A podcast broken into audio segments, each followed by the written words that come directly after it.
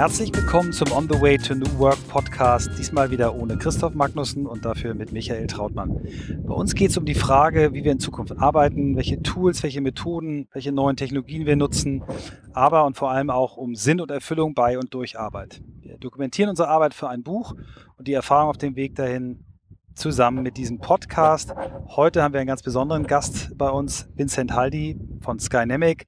Vincent ist, glaube ich, der jüngste Gast, den wir heute bisher hatten. Äh, 24 Jahre alt, ist im Drohnengeschäft tätig. Herzlich willkommen, Vincent. Dankeschön. Vielleicht fängst du mal an und erzählst uns, ähm, wie du da hingekommen bist, was du heute machst. Ähm, denn dein Beruf ist ja keiner, den man irgendwie so als Lehrberuf äh, sich aussuchen kann. Genau, also aktuell arbeite ich als Drohnenpilot an Filmproduktionen und dazu bin ich gekommen. Ich habe mit 13, 14 im Modellflugverein viel Zeit verbracht, habe Modellflugzeuge gebaut, habe Modellflugzeuge geflogen, äh, habe auch ein, zwei Helikopter geflogen und hatte da so eine Leidenschaft für Technologie entwickelt, auch äh, das Gefühl dafür gekriegt, eine Fernsteuerung in der Hand zu haben, ein Fluggerät durch die Luft zu bewegen, auch einen Sinn für Winde, für Thermik und solche Dinge gekriegt und für Wetter. Dann im Weiteren habe ich das aber das Hobby wieder aufgegeben, weil einfach das Interesse dann irgendwann weg war mit 16, 17. Ähm, und dann habe ich mich eher dem Sport gewidmet, ähm, war viel Mountainbike fahren und hatte da auch eine Clique aus Mountainbike-Fahrern und habe, habe die Leidenschaft zu einer Kamera entwickelt und dann haben äh, meine Eltern mir damals eine kleine Videokamera geschenkt, mit der ich angefangen habe, meine Freunde einfach mit der Videokamera zu dokumentieren und habe gelernt auf meinem kleinen ersten Mac Mini, wie man ein Video schneidet, wie man Musik dazu anpasst und solche Dinge und habe dafür einfach in diesem Zeitraum ein Gespür für eine Kamera gekriegt und für Bewegtbilder und ähm, habe dann ein, zwei kleine Projekte gemacht und ähm, auf diesem Weg äh, habe ich auch schon die ersten äh, Jobs erledigt. Es haben mich kleine lokale Firmen gefragt, ob ich ihre Event dokumentieren kann oder ähnliches.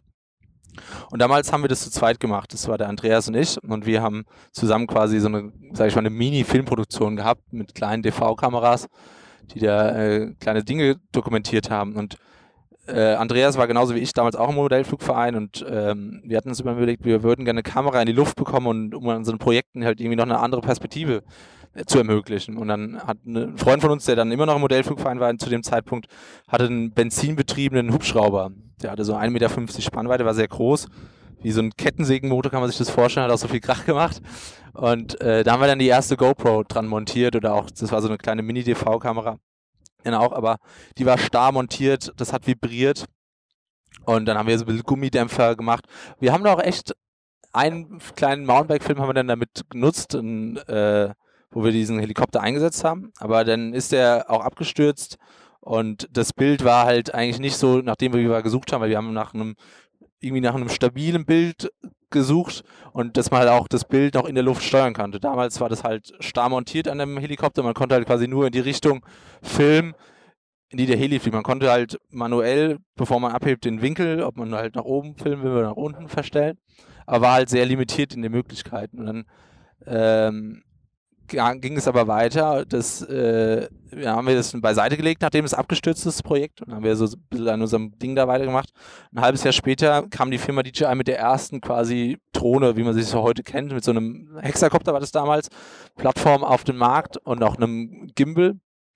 Und da haben wir gesagt, ja, das ist jetzt nochmal eine Chance, diese ganze Sache äh, da wieder ins Auge zu gucken. Und dann haben wir uns diese Drohne beschaffen oder wir haben mit dem, mit dem Hersteller geschrieben, da waren wir die ersten, zehn auf der Welt, die so ein Ding hatten. Und die haben wir dann eingesetzt. Da war dann so eine Sony-Kamera drunter, eine kleine. Und damit konnte man die ersten Luftaufnahmen machen, so wie wir sie heute in jedem Video eigentlich kennen und wie wir sie heute weitermachen. Ja, du, du hast es vorhin so bescheiden gesagt, du bist Drohnenpilot, ihr habt ja eure eigene Firma, ihr seid vier Unternehmer, die das zusammen machen, ihr gehört heute wirklich zu den führenden Anbietern in diesem Bereich, ihr, ihr arbeitet in, in, mit Casey Neistat, mit wirklichen Top-Creatern, ihr arbeitet mit Top-Firmen, du hast äh, hier in Cannes, wo wir gerade uns getroffen haben, ähm, für Samsung gearbeitet, vielleicht erzählst du mal was über das Projekt, bevor wir dann zu unserem eigentlichen Thema kommen. genau, wir sind, wir waren jetzt hier eine Woche lang in Cannes für Samsung und haben das neue Handy beworben, was die auf den Markt gebracht haben, schon länger Zeit, das, das Samsung S8. Und das, das, äh, dabei ging es eigentlich darum, allen möglichen, also allen Besitzern dieses Handy die Möglichkeit zu haben, Creator zu sein oder äh, kreativ tätig zu sein, indem man damit filmen kann, indem man schneiden kann, indem man das auch mit einer 360-Grad-Kamera verbinden kann. Und wir waren hier, um quasi das Handy in die Drohne zu bauen und das Handy quasi in der Drohne durch die Gegend zu fliegen. Und dabei haben wir mit YouTube-Stars wie Casey Neistat zusammengearbeitet und denen quasi, haben jeder ihr quasi ihr eigenes Projekt gemacht und was jetzt hier auch in Cannes released wird übermorgen und ähm, wir haben sie dabei unterstützt. Klasse. Du hast ähm, bis vor kurzem parallel zu deinem ja wirklich äh, Ganztagsjob, den du hast, du fliegst in der ganzen Welt rum, äh, machst deine Projekte, hast auch noch studiert an der an der ZU, äh, eine, eine wunderbare Uni äh, am Bodensee, die ich für das Beste oder mit das Beste halte, was es in Deutschland gibt. Du hast dich dann dazu entschlossen, das Studium abzubrechen. Äh, war das eine schwere Entscheidung? Es war insofern eine schwere Entscheidung. Na, ich muss eigentlich sagen, es war eigentlich keine schwere Entscheidung, weil ich hatte den Job schon bevor ich in die Universität gegangen bin. Ich habe einfach gedacht, ich möchte gerne noch meinen Horizont erweitern. Deswegen war ich auch meine Intention, studieren zu gehen. Und ähm, aber an dem Punkt, wo ich in die Uni gegangen bin, lief das noch nicht so, wie es jetzt läuft, muss man ehrlich sagen.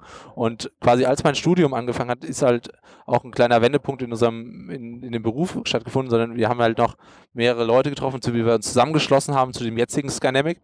Und ähm, an dem Punkt, wo die Studio losgegangen ist, war auch der Punkt, an dem wir quasi größere Cinema-Kameras wirklich mit Cinema-Linsen in der Luft bewegt haben.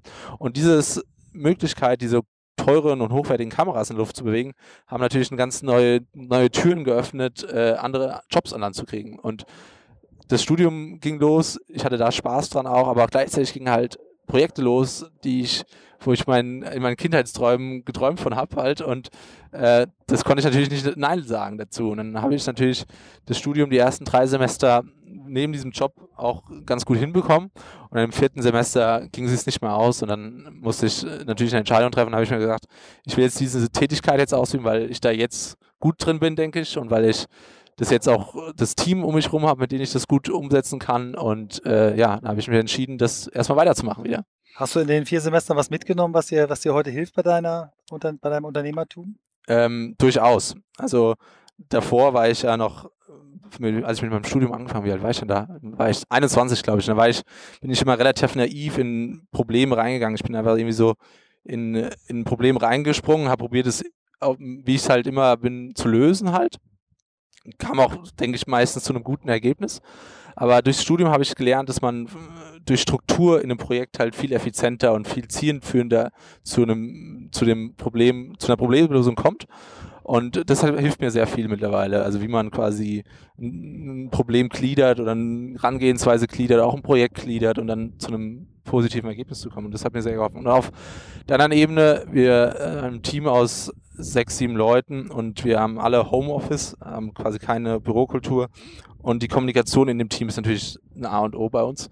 Und äh, da hat mir das Studium auch schon sehr viel geholfen, weil wir haben viel über Kommunikation geredet, wie man effizient auch kommuniziert, wie man Dinge äh, überlegt und äh, auch Entscheidungen dann im Team trifft. Und äh, das hat mir auch sehr viel geholfen. Super. Was treibt dich morgens hoch? Was, was ist dein Warum? Warum machst du das, was du machst? Ähm, ich muss sagen, ich habe da dermaßen viel Spaß dran an diesem Beruf, dass ich das eigentlich jeden Tag aufstehe und denke, cool, eigentlich wieder ein neuer Tag diese Tätigkeit weiterzumachen. Ich muss auch sagen, es gibt auch eine Tätigkeit, die ich bei diesem Beruf nicht mache. Das ist dieses technische Rumgewerkel, dass das alles funktioniert. Das ist natürlich ein Riesenpart für uns, weil die Technik ist quasi wie bei einem äh, Maurer der Mörtel. Ähm, der muss natürlich stimmen und ähm, da muss man sich auch viel Zeit mit auseinandersetzen. Das macht mir nicht mehr so viel Spaß, aber ich weiß einfach, dass es auch getan werden muss. Ich weiß auch, dass das, wenn ich das nicht tue, die Arbeit nicht so viel Spaß macht, weil dann vielleicht Dinge nicht funktionieren oder solche Probleme auftreten. Aber mich treibt quasi an, dass ich das auch für mich selber mache. Ich, hab, ich weiß quasi, dass ich keinen habe, dem ich Rechenschaft schuldig bin. Ich weiß, dass ich für mich auch finanziell selber verantwortlich bin. Und das ist eigentlich das, was mich antreibt. Die, mit den Menschen, mit denen ich zusammenarbeite, da gibt es keinen Chef, da gibt es keinen äh, Untertan quasi. Gibt, wir arbeiten zusammen, wir machen das zusammen. Und das treibt eigentlich am meisten an, dass man quasi mit einem coolen Team, mit dem man sich gut versteht, diese Tätigkeit ausübt und dann was natürlich einen sehr motiviert ist, natürlich eigentlich das Feedback vom Kunde dann im Endeffekt. Also wenn man dann auf einem Job ist, wenn man eine coole Aufnahme gemacht hat und dann vielleicht am Ende von einer drei, vier Tage Produktion mit dem Director, mit dem DOP am Tisch sitzt und Bier trinkt und sich im lachend im Arm sitzt, das ist natürlich das schönste Gefühl. Und das, dann hat man so ein Glücksgefühl und will natürlich direkt wieder weitermachen. Sehr schön. Hast du, ich meine, komme ja aus einem ähnlichen Beruf, arbeite in einer Agentur. Wir, wir sind Projektgeschäft, wir, wir, wir sind sehr viel fremdbestimmt, das verbindet uns beide. Und äh, ähm, aber hast du so, ein, so, so eine Morgenroutine? Gibt es bestimmte Sachen, dass du morgens aufstehst, erstmal bestimmte Dinge machst oder, oder wie, wie läuft dein Tag ab? Ähm, das ist, man muss in den Tagesablauf vielleicht in zwei Dinge unterscheiden. Einmal, wenn ich zu Hause bin und einmal, wenn ich auf dem Job bin. Auf dem Job bin ich morgens vielleicht sogar noch einen Tick nervös oder ich, ich spüre, dass ich irgendwie ein bisschen einen höheren Puls habe und mir geht es ja meistens schon früh los, halt immer schöne Sonnenlicht morgens mitnehmen. Also da ist 4 Uhr aufstehen keine Seltenheit und dann geht es eigentlich, stürzt man direkt rein. Also da hat man keine Zeit, da groß was zu machen, hat man kaum noch vielleicht noch Zeit, gerade so sich ein Frühstück noch reinzudrücken an der Ecke. Aber ähm, da geht es direkt los und da habe ich eigentlich auch nicht viel Zeit. Da, da denke ich auch nur an den Job und ich will einfach, dass es der Tag sauber verläuft, dass es jeder happy ist mit unserer Tätigkeit und es da keine Komplikationen gibt. Und wenn ich zu Hause bin, äh, schlafe ich gerne mal ein bisschen bis sieben oder so oder halb acht und dann äh, stehe ich auf und ich frühstücke mit meiner Freundin immer zusammen, wenn wir Zeit haben weil sie muss dann auch immer erst so gegen neun zu ihrer Arbeit. Und dann äh, frühstücken wir zusammen und danach äh, gehe ich, also das ist dann wirklich, nehmen wir uns auch Zeit, eine Dreiviertelstunde, Stunde. Und danach setze ich mich ganz normal am Computer, werde arbeite mich durch die E-Mails oder durch die laufenden Projekte, die so anstehen. Und dann verbringe ich halt natürlich auch viel Zeit damit, äh, wenn ich zu Hause bin, in den Hangar, wir nennen das Hangar, zu gehen, die Fluggeräte zu warten oder mit meinem Techniker zu sprechen, was es zu verbessern gibt, was wir verändern können. Und dann können auch viele Tests dazu. Also dann trifft man sich am Nachmittag nochmal vielleicht im Team und äh, testet eine neue Kamera, eine neue Linse, ob das stabil wieder in Luft ist und solche. Ihr seid ja, ihr seid vier, vier Partner. Ähm die nicht alle am selben Ort wohnen. Ihr habt zwar euren, euren technischen Hub, wo ihr eure, eure Fluggeräte wartet und aufbewahrt, aber ihr habt kein eigentliches Büro. Wie, wie macht ihr das? Wie organisiert ihr euch? Wie kommuniziert ihr? Welche Tools nutzt ihr? Vielleicht erzählst du darüber noch ein bisschen. Genau, also wir wohnen alle über, durch, über Deutschland verteilt, von Berlin, Mainz, Mannheim und Darmstadt. Ähm, und wir kommunizieren über, also was die ganze Arbeitsdinge-Sache betrifft, Projektdinge besprechen über Slack. Das haben wir, nutzen wir jetzt seit einem halben Jahr und das hat uns sehr geholfen, Struktur in unsere Kommunikation zu bringen. Weil davor hat man eigentlich irgendwie so einen Gruppenchat gehabt oder halt gruppenmäßig geskypt oder auch untereinander geskypt oder telefoniert. Aber Slack hat uns sehr geholfen, quasi Dinge zu ordnen, nach Themen, nach äh, Aufgabenbereichen vielleicht auch und vielleicht auch eine Zugehörigkeit für die bestimmte Person zu definieren, weil davor hat man so vielleicht, jeder hat probiert alles zu machen oder sich irgendwo immer einzumischen und durch Slack hat man verschiedene Channels, in denen man verschiedene Dinge bespricht und kann halt so ähm, ganz effizient kommunizieren und Dinge auch abarbeiten. Und natürlich dann so datentechnisch, wenn wir natürlich auch Daten, die wir produzieren bei jedem Drehtag, das ist natürlich alles über Dropbox wird es verteilt. Und jedes Projekt hat auch einen kleinen Trello-Weg, da steigen wir jetzt, muss ich ehrlich sagen, noch ein in das Projekt, äh, in dieses Tool und äh, sind da noch nicht so weit fortgeschritten wie Slack. Also das Haupttool ist Slack. Und habt ihr Slack selber euch beigebracht oder habt ihr irgendwie Leute gehabt, die euch geholfen haben, die euch so ein bisschen äh, daran geführt haben? Äh, haben das alle deine Partner und du gleich angenommen? Seid ihr da sofort, sofort Feuer gefangen oder, oder gab es da auch Phasen, wo ihr gesagt habt, oh, ist zu kompliziert, lass uns lieber wieder telefonieren und E-Mail machen.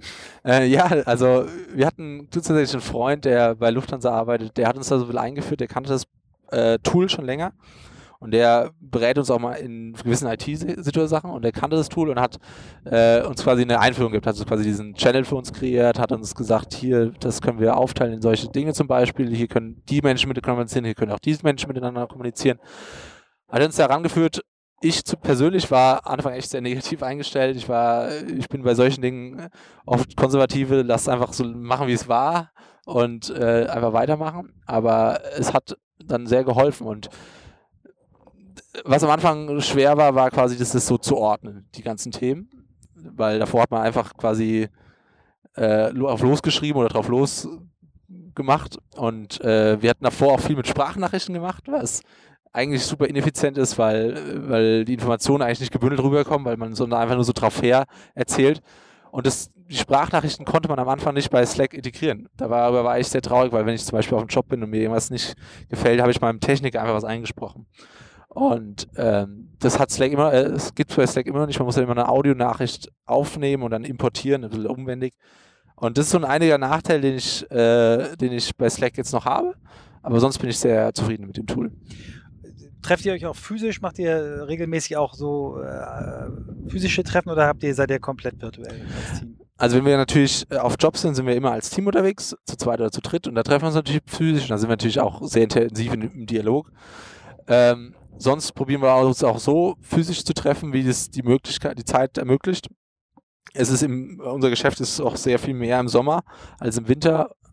Und äh, im Winter treffen wir uns mehr, im Sommer ein bisschen weniger. Aber wenn nicht, wenn wir uns nicht physisch treffen, physisch treffen, probieren wir uns per Skype zu unterhalten. Mhm. Ähm, wie, wie oft schaust du äh, am Tag in deine Mails? Bist du jemand, der immer alles sofort beantworten muss oder hast du richtig so Zeitslots, äh, wo du sagst, morgens einmal, abends einmal, dazwischen arbeite ich? Ähm, ich bin so jemand, ich habe für alle Chat-Kommunikation immer Notifications an auf dem Handy. und äh, jetzt ist äh, der Thomas in unser Team gekommen und äh, er hat gesagt, bist du bescheuert, das ist total ineffizient. Du musst dir Zeit nehmen, um deine E-Mails zu beantworten, um deine Dinge durchzugehen und macht sofort die Notifications aus, weil das bringt dich total aus dem Konzept. Und er hat total recht damit.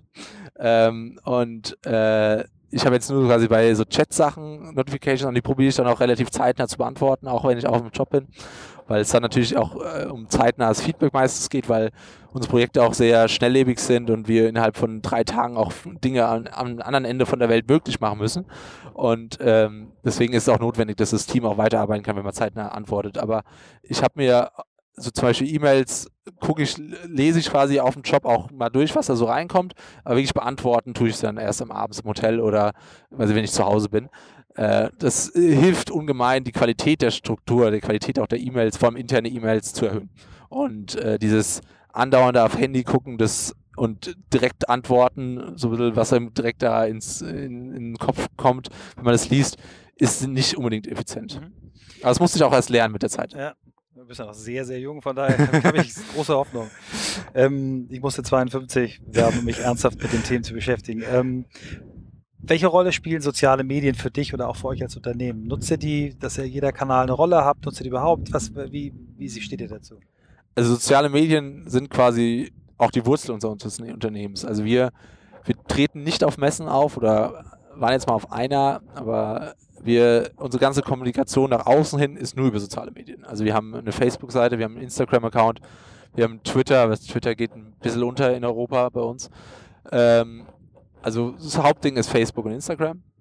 Natürlich noch unseren Content auf YouTube oder Vimeo, den wir kreiert haben oder die Projekte, die wir gemacht haben. Aber soziale Medien sind quasi der Kanal unserer täglichen Arbeit. Mhm. Also wir posten Bilder quasi täglich auf äh, Facebook und Instagram, aber auch immer verschiedene, posten unsere Projekte auf Facebook und äh, es ist auch in der, sag ich mal, in dieser Filmproduktionsszene auch irgendwie so eine, ein Tool geworden, um zu sehen, wie, wie, wie aktiv sind die Firmen eigentlich. Also ich mhm. gucke, wenn ich auf Instagram irgendwelche anderen Firmen folge und die halt jedes halbe Jahr nur ein Foto posten, dann denke ich mir, ja, das, die sind nicht so am Puls der Zeit oder die machen nicht so coole Projekte und auch viel Inspiration kommt natürlich dadurch durch Instagram und Facebook, weil man hat natürlich äh, alle relevanten Themen direkt auf dem, auf dem Schirm und äh, kann sich auch so die Informationen holen. Also auch die ganzen Informationen über Technologie kommen eigentlich mhm. über diese zwei Kanäle. Mhm. Das ist jetzt die nächste Frage, wie du, dir, wie du dich eigentlich inspiriert. Wie, wie, wo holst du Inspiration her? Ich meine, du bist in einem Thema, äh, du hast das Thema quasi mit erfunden, bevor es überhaupt äh, gab. Ihr habt, wie du es vorhin erzählt hast, mit benzinbetriebenen Hubschraubern versucht, äh, den Helikopter zu ersetzen und habt dann seid dann sehr, sehr früh ins Thema Drohne gekommen. Ähm, aber wie, wie, ich meine, die Technik geht weiter. Jetzt äh, redet die halbe Welt über äh, VR. Was, was, was sind die Themen, die, die euch beschäftigen? Wie kommst du an die Themen ran? Wie inspirierst du dich? Also es gibt, es gibt einmal so die ganzen technischen Dinge über Neutronen und das kriege ich auch wirklich mit über Facebook oder auch über Dialog zu anderen Firmen. Also ich kenne quasi jeden in Europa, der äh, so, ein, so ein Gerät professionell durch die Luft bewegt. Man ist natürlich im Dialog und hast du das schon ausprobiert? Hast du diese Technologie schon ausprobiert? Kennst du die Akkus schon oder was weiß ich?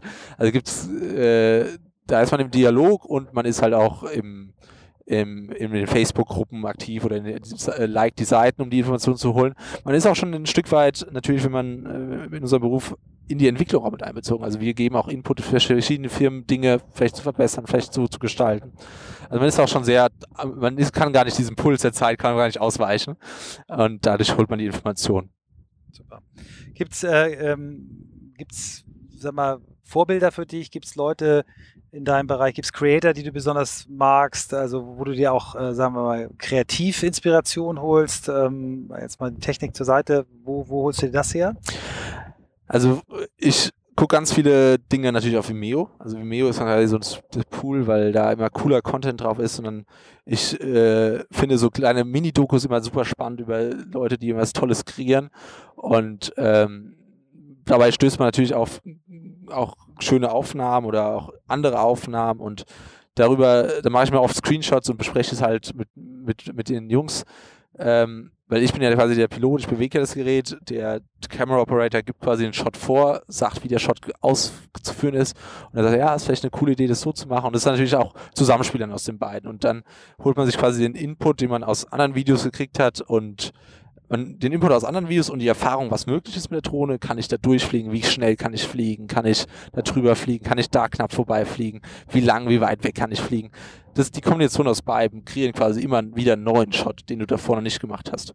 Klar, es gibt immer einen Klassiker wie ein Topshot, der ist nie, wird nie alt, ein Topshot ist ein toller Shot, aber man, man, so kreiert man quasi neue Dinge.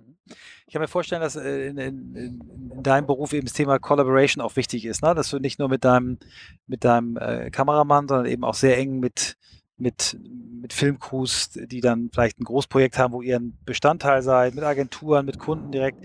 Ähm, welche Erfahrungen hast du da gemacht? Werdet ihr, werdet ihr ernst genommen? Wird, zählt eure Meinung? Ähm, oder kriegt ihr oft eigentlich das Gefühl, ihr seid die, die es ausführen müssen? Wie, wie, wie muss ich mir vorstellen, wie ihr euch in solche Projekte einbringen könnt? Das ist, äh, ist sehr zwiegespalten. Das ist sehr projektabhängig. Es gibt, also eigentlich ist, nimmt, schlägt nie einer unsere Meinung aus. Also unsere Meinung ist sehr hoch angesehen äh, in Form, aber wenn man jetzt zum Beispiel an ein Set kommt und der DOP oder Director gibt einen Shot von einem probieren, dann ist natürlich schon so umzusetzen, außer der hat irgendeine ganz verrückte Idee, die halt irgendwie nicht umzusetzen ist.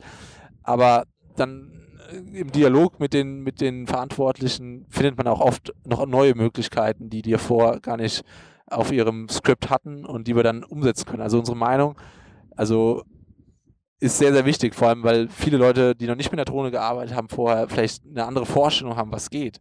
Oder vielleicht auch eine Vorstellung haben, was total einfach ist für sich, aber wir können auch viel coolere Sachen machen. Und das ist dann, äh, also da wird unsere Meinung schon sehr geschätzt in dieser Beziehung, was, wir, was umsetzbar ist. Ja, du hast mir vorhin einen Film gezeigt, ähm, wo ihr für, für Red Bull so ein Mountainbike-Thema gemacht habt, wo ihr mit einer Drohne quasi nachts einen Lichtkegel äh, ja. gesetzt habt, ein Mountainbiker eine abgefahrene äh, Strecke durch einen stockdunklen Wald. Äh, mit der anderen äh, Drohne habt ihr es gefilmt. Also müsst ihr sowas vorher trainieren? Also wenn ihr, wenn ihr so einen Auftrag kriegt, ähm, macht ihr dann vorher Tests, um, um, um überhaupt klarzustellen, geht das oder, oder, oder wird sowas dann auf dem Set probiert? Nee, nee, also da gibt es schon klare Tests. Also wir haben dieses Licht natürlich äh, kreiert und dann haben wir, äh, ist einer Pilot, hat uns das auch, ist hier nach Frankreich gegangen und hat das vorgeflogen mit dem Mountainbiker und hat gesehen, weil es war auch eine sicherheitsrelevante Frage, ist das Licht stark genug, um dass der Mountainbiker sicher durch den Wald fahren kann oder nicht? Ähm, und dann wird natürlich schon sowas getestet, wie wir sowas umsetzen können. Auch ein anderes Projekt, zum Beispiel, wir haben für Audi, es ging um, vom RS6 ging um so einen bestimmten Ausbau von Akrapovic, also eine Kooperation aus Audi und Akrapovic. Und es war ein One-Take-Shot, 30 bis 40 Sekunden war jetzt am Ende lang. Und wir fliegen quasi von weiter her in den Tunnel durch und folgen dem Auto. Und am Ende sind wir quasi so nah mit der Drohne am Auspuff, dass der Stoß von dem Auspuff äh, oder von dem äh, der, der Luftschuss aus dem Auspuff die Drohne zum Abstützen bringt. In, dem, in der Story. Und da haben wir, das wurde auch nachts gedreht im Tunnel und da haben wir verschiedene Tests gemacht, weil es sollte wirklich auch eine Drohne sein, dieses Projekt. Also es sollte nicht eine Kamera sein, sondern man sollte auch spüren, dass es eine Drohne ist, die auch so ein bisschen hektisch vielleicht sich an diesem Auto vorbei bewegt. Und dann haben wir ganz viele Tests nächtelang äh, an der Landstraße quasi gemacht, sind im selben Auto gefahren, haben probiert halt auch wirklich, wie nah können wir an so einen Auspuff rangehen, weil es ging halt wirklich um diesen Auspuff und von wie weit weg können wir das im One-Tag machen. Dann ist auch eine Timing-Frage, weil der Pilot sitzt in einem Begleitfahrzeug und fährt dem Spielfahrzeug quasi hinterher. Also da sind durchaus Projekte, wo ganz viel Tests erforderlich und sind auch Projekte, wo man technisch Dinge neu macht, wie zum Beispiel jetzt hier, wo wir quasi ein Handy fliegen, was untypisch ist für uns. Und dann machen wir natürlich auch bestimmte Anbau Bauteile bauen und die dann auch testen. Also das ist schon sehr projektbezogen, muss man sich damit auseinandersetzen. Jetzt seid ihr ja von, von einer, sagen wir mal, Operation, die das so, wo ihr das so nebenbei gemacht habt, wo ihr quasi euer Hobby äh, habt, euch bezahlen habt lassen, zu einer wirklich professionell äh, operierenden Firma geworden, ihr arbeitet mit Top-Stars zusammen. Wie habt ihr das geschafft, quasi das Unternehmen drumherum aufzubauen? Also wie werdet ihr, wie managt ihr euch? Habt ihr, habt ihr Leute, die, die quasi das Projektmanagement für euch machen? Wie, wie seid ihr in der Firma aufgestellt? Also ich muss ehrlich sagen, ich glaube, da sind wir überhaupt nicht gut so. Und äh, ich denke, wir sind da auch vielleicht ein Tick zu schnell, äh, die Anforderungen sind zu Tick zu schnell gewachsen. Äh, wir haben jetzt äh, jemanden ins Boot geholt, die äh, eine nette Dame, die uns das Producing übernimmt und die Aufstiegsgenehmigung, die hat uns viele Dinge im Organisatorischen abgenommen, damit wir äh, vielleicht kreativ die Kamera-Operator äh, im Kreativbereich den Kopf frei haben und wir vielleicht auch für technische Dinge. Ähm, und verschiedene Tools, so ganz einfach Dinge wie Fastbill bei Rechnungsangebotsdinger und was man davor halt nur mit Word oder Excel gemacht hat. Solche Dinge haben wir sich überlegt und halt auch einfach im Dialog mit anderen Leuten, wie die das machen und so das zu überlegen. Ich denke, da sind wir überhaupt noch, nicht, noch keine Profis, da können wir noch vielleicht von vielen anderen Leuten lernen. Da bin ich auch offen und freue mich auch, wenn mir andere Leute Input geben können dazu, äh, wie, man, wie man solche Prozesse einfach besser abwickelt. Also ich denke, da sind wir noch kein gutes Beispiel. Ja, wir sind noch sehr jung und äh, sind mit unseren Anforderungen gewachsen, aber ich denke, wir, wir, wir möchten halt unseren Job gut machen. Unser Job ist halt, eine Drohne sicher durch die Luft zu legen und ein cooles Bild zu, abzuliefern und ein schönes, äh, coolen cooles Projekt zu machen. unser Job ist eigentlich nicht ein Projekt zu managen, wie kriegen wir Akkus von Deutschland sicherheitstechnisch nach Marokko oder sowas. Das, ist, das muss man halt machen. Und äh, klar, ich denke, wir probieren dann immer irgendwie externe Leute dann auch mit einzukaufen, die sich dann mit solchen Themen beschäftigen. Du hast vorhin erzählt, dass ihr, dass ihr gerade ein neues Projekt plant, was gar nicht so sehr äh, kreatives Film ist, sondern wo ihr im Prinzip die Drohne nutzt, um, um Landschaft zu filmen und, und dort mit diesen Daten, die ihr dann erhebt, was anderes zu machen. Magst du das kurz noch erzählen? Und vielleicht erzählst du auch, wie, wie kommt ihr auf solche Ideen? Also es ging darum, wir wollen die Drohne nutzen, um quasi Gelände zu vermessen. Also da kann man entweder eine Kamera dranhängen und dann mit Fotogrammetrie verfahren. Man macht viele Bilder immer aus einem rechtwinkligen Winkel oder 45 Grad Winkel und die werden dann in, äh, Soft, in der Software quasi zu einem dreidimensionalen Modell gerechnet. Oder man kann einen Laserscanner verwenden. Wir kamen zu diesem Thema, weil uns ein befreundetes äh, Vermessungsbüro gefragt hat, könnt ihr das eigentlich auch? Weil er hat das auf einer Messe gesehen, dass das geht und dann haben wir uns damit auseinandergesetzt und dann haben wir gesagt, ja klar, eine Kamera fliegen wir schon immer in die Luft, die können wir anders einsetzen und dann gab es natürlich auf der technischen Seite gibt es eine autonome Software, die quasi die Drohne autonom eine Bahn abfliegen lässt, dass man halt quasi gar nicht mehr selber als manuell das Ding fliegt, sondern Software gesteuertes funktioniert und äh, so sind wir da hingekommen und wir haben das jetzt eigentlich schon vor drei Jahren gestartet, ah nee, vor zwei Jahren, so ein bisschen als Zeitbusiness. Ähm, wir hatten aber nie Zeit, uns neben dem Filmkram eigentlich noch intensiv damit zu beschäftigen, dieses, diese Dienstleistung noch anzubieten. Und jetzt haben wir jemanden äh, noch da ins Team dazugeholt, der, der sich nur damit beschäftigen wird und der wird es hoffentlich ins Rollen bringen. Und es ist einfach ein spannendes Feld, wenn man die Drohne halt äh, aus, wenn man es aus filmerischer Sicht zweckentfremdet und halt quasi nutzt, um einfach Daten zu sammeln. Also nutzt quasi, um wichtige Dinge abzufliegen und dadurch halt Informationen zu erlangen, die man anders nicht erlangen könnte. Du, wir haben vorhin kurz auch über das Thema äh, VR geredet. Was glaubst du, was, was wird es geben in Zukunft oder was, was, womit rechnet ihr, welche Trends für euer Business wichtig werden? Wie, wie sorgt ihr dafür, dass ihr in zehn Jahren noch relevant seid? Äh, magst du da vielleicht noch was zu sagen? Ja, VR oder 360 Grad ist ein großes Thema. Also das ist äh, vor allem mit der an der Drohne das zu haben, ist ein ganz tolles Phänomen, weil man sich quasi frei im Raum bewegen kann, was davor nicht möglich war. Also man kann natürlich auch einen 360 Grad Hammer auf dem Stativ stellen, kann man sich umgucken. Aber mit der Drohne schwebt man quasi durch, durch den Raum oder durch ein Gelände und kann sich halt ganz intuitiv umschauen. Und das ist natürlich für einen Betrachter ein ganz tolles Erlebnis. Also das ist auf jeden Fall etwas, mit dem wir uns mehr auseinandersetzen. Da gibt es natürlich auch wieder verschiedene Probleme, mit denen wir uns beschäftigen müssen. Wie ist diese Kamera stabil? Und wir jetzt haben zum Beispiel eine 360-Kamera oben auf der Drohne, eine 360-Kamera unten auf der Drohne, dass man quasi nicht mehr die Drohne im Bild hat, sondern quasi wirklich kein, kein Tool hat, mit dem das gemacht wurde, sondern einfach dreidimensional frei im Raum ist. Ähm, also das ist natürlich ein Riesenthema und wir die, die Aufträge in diesem Bezug sind auch gewachsen in den letzten Jahren. Ähm, was noch ein Thema wird, ist eine Drohne halt nicht nur als Kamera einzusetzen, sondern als kreatives Tool, sondern als, äh, sondern wie, wie mit dem Licht eben auch angesprochen oder auch mit dem Audi, mit dem Ding, da war es auch eine Kamera, aber es war halt mehr, du hast wirklich gespürt, dass es eine Drohne ist. Dann haben wir zum Beispiel auch für die Elbphilharmonie so einen Drohnen-Race gemacht, wo man quasi die Drohnen sieht, die durch die Elbphilharmonie fliegen und man konnte quasi umschalten zwischen einer, einer schnellen und einer langsamen Drohne und dazu gab es dann einmal klassische Musik und einmal Rockmusik. Und äh, ja, die Drohne hat dadurch halt ein, ein stilistisches Mittel, äh, ist ein stilistisches Mittel geworden und das ist natürlich auch toll. Und natürlich, sonst gibt es natürlich, die Drohnen werden schneller, die Kameras werden äh, hochpreisiger, vielleicht wir hatten auch einen Traum, eine Filmkamera noch, also eine analoge Kamera, Filmkamera zu fliegen, weil das natürlich noch ein anderer Look ist, das natürlich technisch noch ganz schwer umzusetzen ist. Also da entwickelt sich ganz viel in verschiedene Richtungen. Schneller, größer, dann aber auch wieder kleiner und noch schneller mit kleineren Kameras, um halt irgendwie zwischen Dingen durchzufliegen. Also es gibt verschiedene Trends, in die sich das noch entwickeln wird und das werden wir alles mitnehmen und nichts auslassen. Du hast vorhin in einem, einem Nebensatz äh, zu eurem Verhältnis äh, untereinander gesprochen. Also ihr habt keine Chefs, ihr arbeitet äh, alle auf einem Level. Das finde ich sehr, sehr spannend. Ich habe gerade äh, ein Buch gelesen, habe ich auch in meinem letzten Podcast äh, mit äh, Max Wittrock von My Müsli drüber gesprochen, ähm, von einem Franzosen geschrieben, äh, Frédéric Laloux. Das Buch heißt Reinventing Organizations. Der sagt, dass wir in ein Zeitalter kommen werden, wo wo, wo Chefs nicht mehr so gebraucht werden, wo Firmen sich selber steuern, wo Teams sich selber steuern.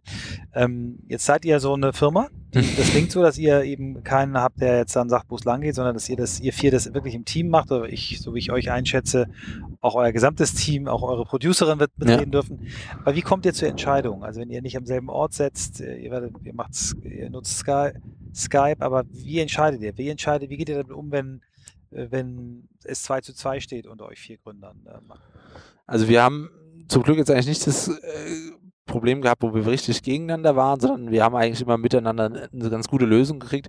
Und das Fort eigentlich das Coole ist, wenn, wenn, wir, wenn, wir, wenn wir vier Leute sind und uns unterhalten, wir auch nicht einer Meinung sind und der eine aber eine andere Meinung hat, dann findet man mal auf diesem Weg eigentlich eine neue Lösung, die eigentlich für alle gut passt und für alle auch einen richtigen Weg, der richtige Weg ist und ähm, vielleicht auch so eine bessere Entscheidung trifft im Nachhinein betrachtet und ähm, das ist, also ist eigentlich ein ganz schöner Prozess, das zu bestreiten. Klar, man kriegt sich auch ab zu mal in die Haare oder man ist halt oft anderer Meinung oder würde vielleicht Dinge anders machen. Aber das ist, glaube ich, auch gut, weil wenn man äh, nur selber das machen würde, nur seinen Blickwinkel zählen würde, würde man vielleicht Dinge auch nicht richtig machen. Und das ist, ähm, also ich finde es ein schöner Prozess. Also es ist ein sehr schöner Prozess, um Dinge zu bestreiten. Also eine der größten Tugenden äh, von Führungskräften oder Haupt von Menschen ist zuhören. Und so ja. wie, wie du es beschreibst, klingt es danach, dass ihr euch auch zuhört und, und eben wirklich die Meinung euch auch interessiert.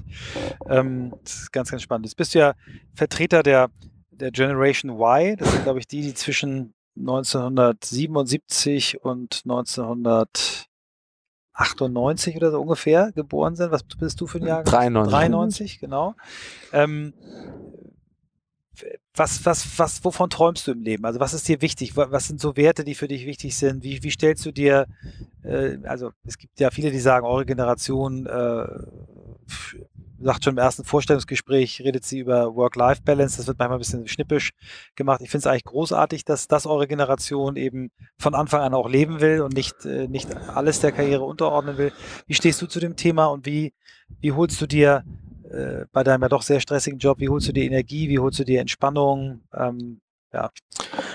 ja, also die Generation Y ist ein gutes Thema. Ich, ich bin jemand, ich lebe wirklich für diesen Job. Also ich liebe ihn, ich lebe dafür. Das liegt vielleicht daran auch, weil ich halt jeden Tag aufstehe und für mich selber arbeite und da einfach so viel Leidenschaft für spüre, dass ich, dass ich nicht wirklich über Work-Life-Balance nachdenke, weil das macht mir einfach so viel Spaß, dass ich das nicht als, klar, ich sehe es schon an, dass es mein Job ist und es ist irgendwie auch sicherheitsrelevant, man muss konzentriert sein, man muss sich seinen Dingen bewusst sein, was man da tut, aber es macht so viel Spaß, man trifft so liebe Leute, dass es quasi wie wie, wie ein Hobby sich anfühlt. Also wie man fühlt sich an, fühlt sich eigentlich jeden Tag an, als würde man sein Hobby quasi noch professionalisieren. Und das ist eigentlich ein ganz schöner Prozess, weil man sich nie an dem Punkt fühlt, dass man äh, gezwungen ist, irgendwas zu tun. Und ähm, deswegen denke ich gar nicht so viel über Work-Life-Balance nach. Manchmal spüre ich, dass ich krasse Kopfschmerzen habe oder dass ich irgendwie Magenschmerzen habe und dann merke ich schon, okay, jetzt muss ich irgendwie mal ein paar Stunden ruhiger machen und muss mir vielleicht auch, wenn ich wieder von Projekt zurückkomme, einen Tag mal entspannt, entspannt bleiben. Das spürt man, aber es gibt dann vielleicht, bei mir gibt es so, mein Körper gibt mir das vor oder ich bin dann, kann nachts nicht gut schlafen, muss dann wieder schon mal ab und zu Sport machen gehen. Bei mir gibt es der Körper vor, meine Freundin sagte auch, ja, wollen wir nicht mal wieder in Ruhe was zusammen machen, hast du nicht Lust mal mit mir das zu machen? Und dadurch äh, ist, ist es so ein Ruhepuls, den ich da ganz gut kriege. Hast du irgendwas äh, wie Meditation oder irgendwie Dinge, die du, die du dann gezielt einsetzt, wenn du merkst, dass es dir nicht gut geht? Oder, oder bestimmte Sportarten, die dabei helfen? Wenn ich spüre, wenn es mir nicht gut geht, muss ich, äh, ist mir erstmal alles egal, dann lege ich mein Handy weg und blende es einfach aus. Da kann eigentlich alles passieren, was es will. Der kann, äh, ist mir eigentlich alles egal. Und dann, äh, das hilft mir sehr, einfach kurz Abstand zu gewinnen. Das reicht auch schon, wenn ich es mal nur eine Stunde mache. Und äh, ich liebe Mountainbike fahren. Und wenn ich Mountainbike fahre, lasse ich immer, äh, probiere ich immer mein äh, Handy nicht mitzunehmen zu müssen und äh, schalte dann vier Stunden komplett ab und danach ist mein Kopf wieder total frei. Also danach ist alles, gehe ich viel entspannter an Dinge ran und das hilft mir sehr. Also Sport ist eigentlich das, was mir am meisten hilft. Und wenn man auf dem Job ist und dann nimmt man natürlich mal einen Laufschuh mit und rennt mal quasi um den Block und das hilft, hilft natürlich auch sehr. Sehr schön. Ich danke dir ganz, ganz herzlich. Das war für mich äh, ein besonders schöner Podcast, weil wir haben bisher ja gleichaltrige Leute, die ein bisschen jünger sind als wir, ähm, äh, interviewt. Wobei ich ehrlich sagen muss, Christoph ist auch eine ganze Ecke jünger als ich, aber du bist der Jüngste bisher und äh, ich finde es großartig, wie intuitiv du an das Thema rangehst, wie, wie, äh, wie du dein Gefühl eigentlich ähm, ähm, auch dich selber führen lässt. Und ich wünsche dir für deine Firma, für dein Leben alles, alles Gute. Dank dir, dass wir uns hier in Cannes so spontan treffen konnten und wünsche dir noch ein paar äh, schöne Stunden. Ich glaube, du bist morgen äh, unterwegs. Äh, genau, morgen geht's, morgen geht's wieder zurück nach Deutschland für ein paar Tage. Und dann äh, muss ich nach Garmisch in, in schönen Bayern und drehe eine Werbung für ein Medizinunternehmen, also homöopathische Medizin. Es geht um viele Naturaufnahmen und solche Sachen. Ja, freue ich mich auch schon wieder drauf. Ich wünsche dir viel Spaß. All unseren Hörern äh, sei nochmal gesagt, ihr findet uns auch bei Facebook unter On the Way to New Work und wir hoffen, dass wir mit diesen Beiträgen euch ein bisschen inspirieren. Wir freuen uns über Feedback, auch über Vorschläge, wen wir vielleicht noch hier interviewen sollen und ja, hier geht gleich die Partymeile los. Wir sind an einem Sonntag in Cannes. Das Wetter ist schön, Lautstärke nimmt langsam zu und wir verabschieden uns äh, mit einem Gruß aus dem sonnigen Cannes an der Côte d'Azur. Tschüss. Dankeschön und tschüss.